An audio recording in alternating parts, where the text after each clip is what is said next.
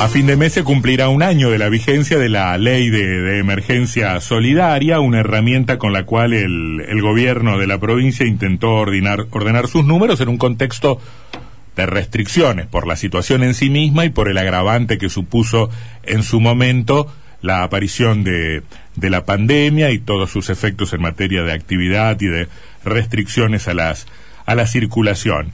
La medida supuso en su momento recortes sobre salarios y jubilaciones altas eh, y también una serie de, gravámenes, por ejemplo, eh, a las entidades eh, financieras, o sea, atacaba el desequilibrio del Estado por el lado del gasto y por el lado de los ingresos. Entidades financieras, comercio mayorista de medicamentos y eh, también modificaba el impuesto rural inmobiliario en campos de más de mil hectáreas, entre otros artículos que tenía la ley. El gobierno no prorroga la ley de emergencia solidaria, está en línea el ministro de Economía, Hugo Balay. ¿Qué dice, ministro? ¿Cómo anda? Buenas tardes, Antonio. Buenas tardes, Sebastián, y a toda la audiencia. Eh, yo hubiese apostado, yo hubiese apostado a que a que iban a prorrogarla. Em, ¿Cuál es el cuadro de situación que a ustedes les permite les permite aflojar un poquito en este sentido? Y Antonio, la verdad que lo primero es hacer referencia a lo que vos mencionabas, el contexto de hace un año atrás cuando el gobernador tomó esta decisión y obviamente enviamos el proyecto de ley que fue acompañado por nuestros legisladores que, vale el, agradecimiento también porque en ese momento recibieron algunas críticas. Eh, en ese momento estábamos a tres meses de una pandemia que, que nunca hubiésemos imaginado que iba, íbamos a un año después estar en situaciones similares. Mm. Eh, bueno, esto fue analizado mensualmente como, como lo hacemos, como nos pide nuestro gobernador, el seguimiento de cada uno de los números, tanto en los recursos como en los gastos a donde se destinan, y nos permiten este ordenamiento donde ocurrieron eh, muchas, muchas cosas, por ejemplo, el nivel de recaudación que en ese momento, abril, mayo, junio y julio y agosto, me animaría a decir, estaba muy por debajo de lo presupuestado, después tuvo una recuperación, mm. un poco por actividad, un poco por inflación, pero bueno, los números de alguna manera nos permitieron, y también hechos que, que ocurrieron en el transcurso del año pasado, como fue la reestructuración de la deuda, mm la reestructuración nos descomprimió, nos, nos descomprime el presupuesto de este año y del que viene en cuanto a los compromisos que teníamos determinados y esto, bueno, fue una tarea que, que le planteamos en, en la presente semana al gobernador, donde analizamos el año para atrás y, y obviamente todos los elementos para que él pueda tomar mm. esta, esta decisión que comunicó hoy que, que a pesar de tener la posibilidad por decreto de prorrogar seis meses, eh, no mm. lo va a hacer. ¿Fue útil esta emergencia, ministro Balay? Le pregunto, ¿en qué medida eh, los mayores ingresos y la disminución de erogaciones, en qué porcentaje permitieron este, achicar el, el déficit de las cuentas públicas? Eh, la verdad, Antonio, que siempre sirve. Nosotros estimamos en aproximadamente dos mil millones de pesos, algo superior a dos mil millones de pesos lo logrado este año yo recuerdo que bueno eh, el mismo tiempo atrás en un en una en una entrevista similar a esta yo lo relacionaba que eso implicaba aproximadamente medio aguinaldo de lo que paga la provincia pero mm. hoy con los números consumados lo podemos comparar con que en el transcurso del año pasado y, y hasta el 31 de mayo de este año el sistema de salud eh, especialmente el de salud, pero también desarrollo social en cuanto a las cuentas de, alimentos y seguridad, eh, invirtieron cuatro mil millones de pesos por mm. encima de lo que tenían presupuestado. Entonces hoy podemos decir que esta ley de emergencia soportó un 50% de los mayores recursos que el gobernador desde el primer día decidió y así trabajamos con los distintos ministerios mm. eh, en función de, en, en el caso nuestro, de aportarle las partidas necesarias para, para que puedan hacer frente. Por eso hoy podemos decir que ese un 50% de los mayores gastos producto de mm. esta situación fueron soportados por la ley de emergencia. Hace un año usted y yo hubiésemos apostado a que hoy eh, íbamos a estar mejor de lo que estamos en lo que a la pandemia se refiere. ¿Por qué se arriesgan a eh, perder estas economías o estos mayores ingresos en un contexto todavía de incertidumbre. Sí, coincido, Antonio, que hace un año atrás no imaginábamos estar hoy en la misma situación, pero vuelvo a repetir, nosotros, eh, habiendo soportado esta ley, distintos embates, distintos sectores eh, judicializándolo y donde en todos los casos tuvimos fallos favorables, bueno, el gobernador obviamente, vuelvo a repetir, producto de los números eh, al 31 de mayo, que es lo que nosotros le presentamos, a distintas medidas de contención del gasto público, el no incrementar, como lo venimos haciendo ya desde el inicio de la primera gestión del gobernador, la planta de personal del Estado. Estos son todos elementos que obviamente un año de mayor control sobre esto todavía nos permiten eh, proyectar a un 31 de diciembre que pudiendo soportarlo sin tener este, estos mayores recursos. Que, que además y esto es importante, mayores recursos que, que también tenían un sentido de lo social, o sea, se afectaba a los salarios más altos en el caso de las retenciones, a activos y a pasivos, y también fuimos a determinados sectores, como bien lo explicaban ustedes recién, por ejemplo, el sector financiero. Ahora hay una particularidad en esto porque eh, ese, ese cambio de, de alícuota en el sector financiero incluido en el Código Fiscal, o sea que eso queda permanente, no se modifica a partir de la ley de emergencia, porque el Código Fiscal que fue aprobado a fines del año pasado y también consecuencia de la prórroga de la aplicación del consenso fiscal, esto sigue firme, o sea que una parte de estos recursos y fundamentalmente en este sector van a seguir contribuyendo. Me, me, perdí, me perdí. ¿Qué es lo que queda? ¿Qué, qué gravamen queda firme? Nosotros habíamos, en la ley de emergencia, establecía un 1% más de la alícuota que tributan el sector financiero ah, en ingresos brutos. Correcto. Esto queda, quedó firme en realidad, independientemente de la ley de emergencia del Código Fiscal. Ah, o sea, yo, yo, no, se imaginará que yo no tengo un banco, ¿no? Usted sabrá, usted sabrá que no tengo un banco y no, no me importa defenderla. Yo, tampoco, yo tampoco. Pero los, los jorobaron lindos los bancos porque le dijeron es por la emergencia y después se lo dejaron permanente. Y esto nos permitió el consenso fiscal a todas las provincias, no solo a Entre Ríos.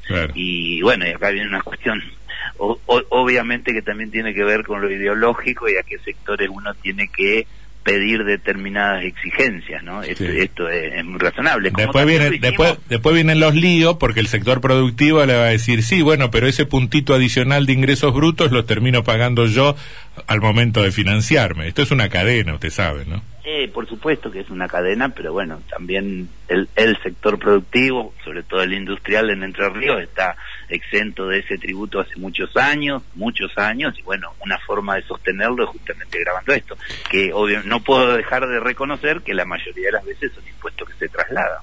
Mm. Ministro, Sebastián Martínez nos saluda. Em, tenemos, yo sé que usted tiene muy bien eh, detallados los números y que es un estudioso en ese sentido, pero ¿tiene fresco cuánto se recaudó en cada uno de los ítems de la ley? ¿Cuánto pagaron los activos, cuánto los pasivos y cuánto las entidades financieras?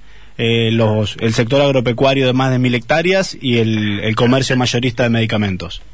Sí, en realidad eh, tengo discriminado la parte de las retenciones, activos y pasivos, esto forma un número aproximado a 1.200 millones de pesos, donde la mayoría es el sector activo porque hay un grupo de, pasivos que no se les retuvo producto de presentaciones, de cautelares que quedaron vigentes pero sin la solución de fondo, entonces esto aproximadamente un 75% de eso es sobre los activos y el resto es componente menos de mil millones de pesos de los impuestos que obviamente lo que mencionaba recién porque el caso de la venta mayorista de medicamentos fue muy poca la recaudación mayor de lo que estaba prevista por porque ahí lo que se había modificado era la base de cálculo, no la cuota. Y, bueno, y la mayor extensión de, de la, o sea, las demás de mil hectáreas aportaron una cifra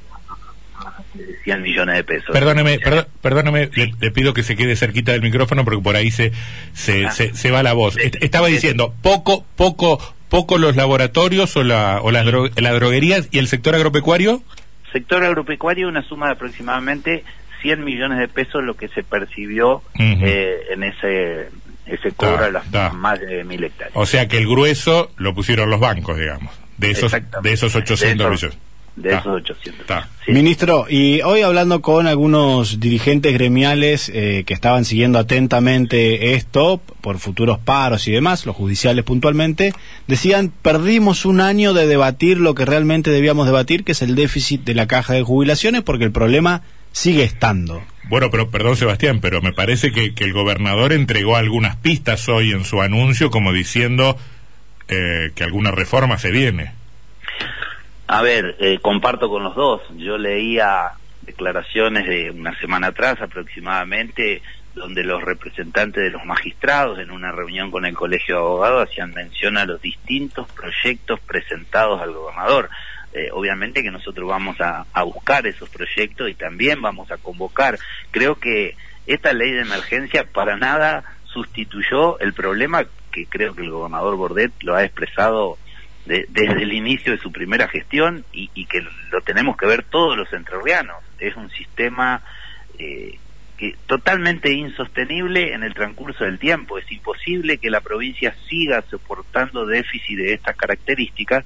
Y vamos a un solo ejemplo, que sin dar el ejemplo específico, pero el gobernador fue claro hoy. O sea, nosotros tenemos un sistema afectado, en este caso un año por por, por la ley de emergencia, que es el sistema de enganche que tiene la justicia con la Corte Suprema. Eh, en los activos, bueno, es un logro oportunamente por la intangibilidad, para no sentarse en una mesa de diálogo, no ir a paritaria, a pesar de que yo recibí el pedido que querían ir a paritaria en el Ahora, cada vez que la Corte Suprema da un incremento, nosotros tenemos que aplicarlo a los activos, pero también automáticamente por el 82% móvil a los, pasivos. claro. Entonces, y, volvemos a esta inequidad de jubilaciones que pueden rondar los 800 mil pesos mensuales respecto a salarios eh, de otros sectores, del Ejecutivo básicamente, que están muy, muy por debajo. Hay una inequidad muy grande en las remuneraciones. Y como también lo expresaba muy bien el gobernador hoy, los recursos, o sea, el esfuerzo de todos los entrerrianos que pagan los impuestos soporta todo. Mm. Los gastos del Poder Legislativo, del Poder Ejecutivo y también del Poder Judicial. Ministro, pero hace seis años que Bordet está en el gobierno. Me parece que hay algunas definiciones sobre cuestiones de fondo de déficit de la caja de jubilaciones, inequidad salarial en el Estado, puede impulsar.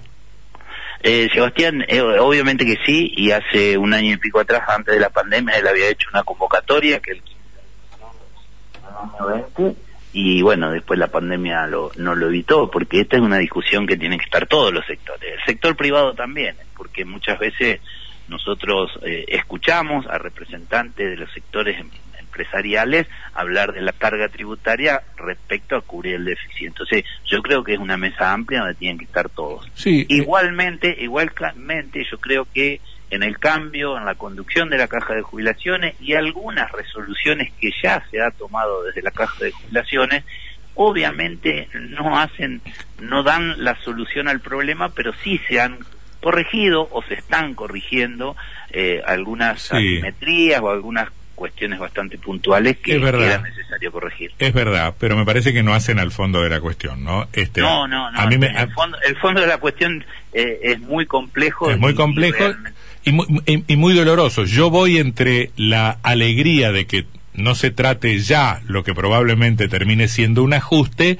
y la preocupación por el problema que seguimos sin resolver, ¿no? Ahí hay un agujero negro importante, me parece, ¿no?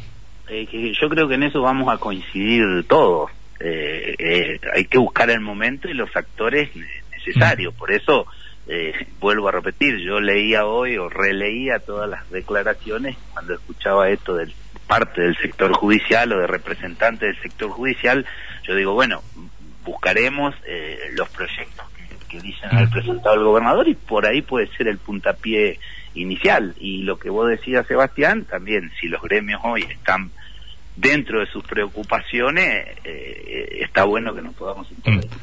eh, eh, para entender las obligaciones de las que se liberaron o, que los alivian un poco, Entre Ríos tenía el, el, año pasado y este año, antes de que reestructurara la deuda, dos vencimientos anuales eh, uno cada seis meses, del orden de los 22 millones de dólares, que fueron los que no pagamos ni en agosto del año pasado, ni en febrero de este año. Cuando acabe el 2021, ¿cuánto habrá pagado en el año Entre Ríos tras la reestructuración de la deuda, ministro?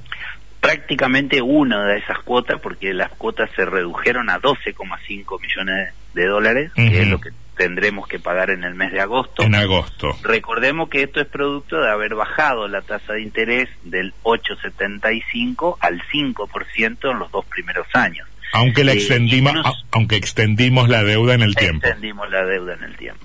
Y, y lo otro que quería hacer mención, que hace algunos meses atrás también el gobernador, y lo anunciamos, porque compartimos el anuncio con la ministra de Salud, parte de este ahorro de los intereses que no se pagan lo destinó aproximadamente 500 millones de pesos a la compra de equipamiento para el Ministerio de Salud, que incluso algunos casos ya están en trámite administrativo, como es la compra de, por ejemplo, recuerdo lo más importante, 40 ambulancias. O sea, no pagamos los 22 de febrero, sí pagamos 12,5 de agosto y los 44 que no pagamos se capitalizan, lo patemos para adelante, digamos, sería. No, se pagó, se ah. pagó el 50%, se paga dentro de estos 12.500, también hay parte de eso, se pagó en febrero una parte y se capitaliza el otro 50%. ¿Cuánto se pagó? Que no pagamos. ¿Cuánto se pagó en febrero? Otros otros 12 millones 500, lo que vamos a pagar en agosto. Entonces, en el año 2021 Entre Ríos habrá pagado 25 millones 25 millones de dólares. Ah, ese dato necesita. Ministro, una pregunta cortita de un oyente que pregunta sobre el aguinaldo en la administración pública, si ya tienen fecha. Eh, no, todavía no, eh, obviamente lo vamos a analizar. Eh, vale recordar, y yo lo iba a mencionar y lo pasé por alto, que también hace un año cuando analizábamos esto habíamos decidido pagar el aguinaldo en tres meses. Hay, que recordarlo a eso también. En cuotas. Eh, en cuotas, en tres cuotas mensuales, que también hicimos una división donde obviamente tratamos de cumplir con la semana, pero seguramente en la semana que viene vamos a anunciar un cronograma de sueldos y aguinaldo eh, que como siempre haciendo el mayor esfuerzo y haciéndolo dentro de, lo, de los plazos eh, más cortos posibles. Ministro, gracias por su gentileza. ¿eh? Muy por favor, hasta luego. Como siempre. Buenas tardes.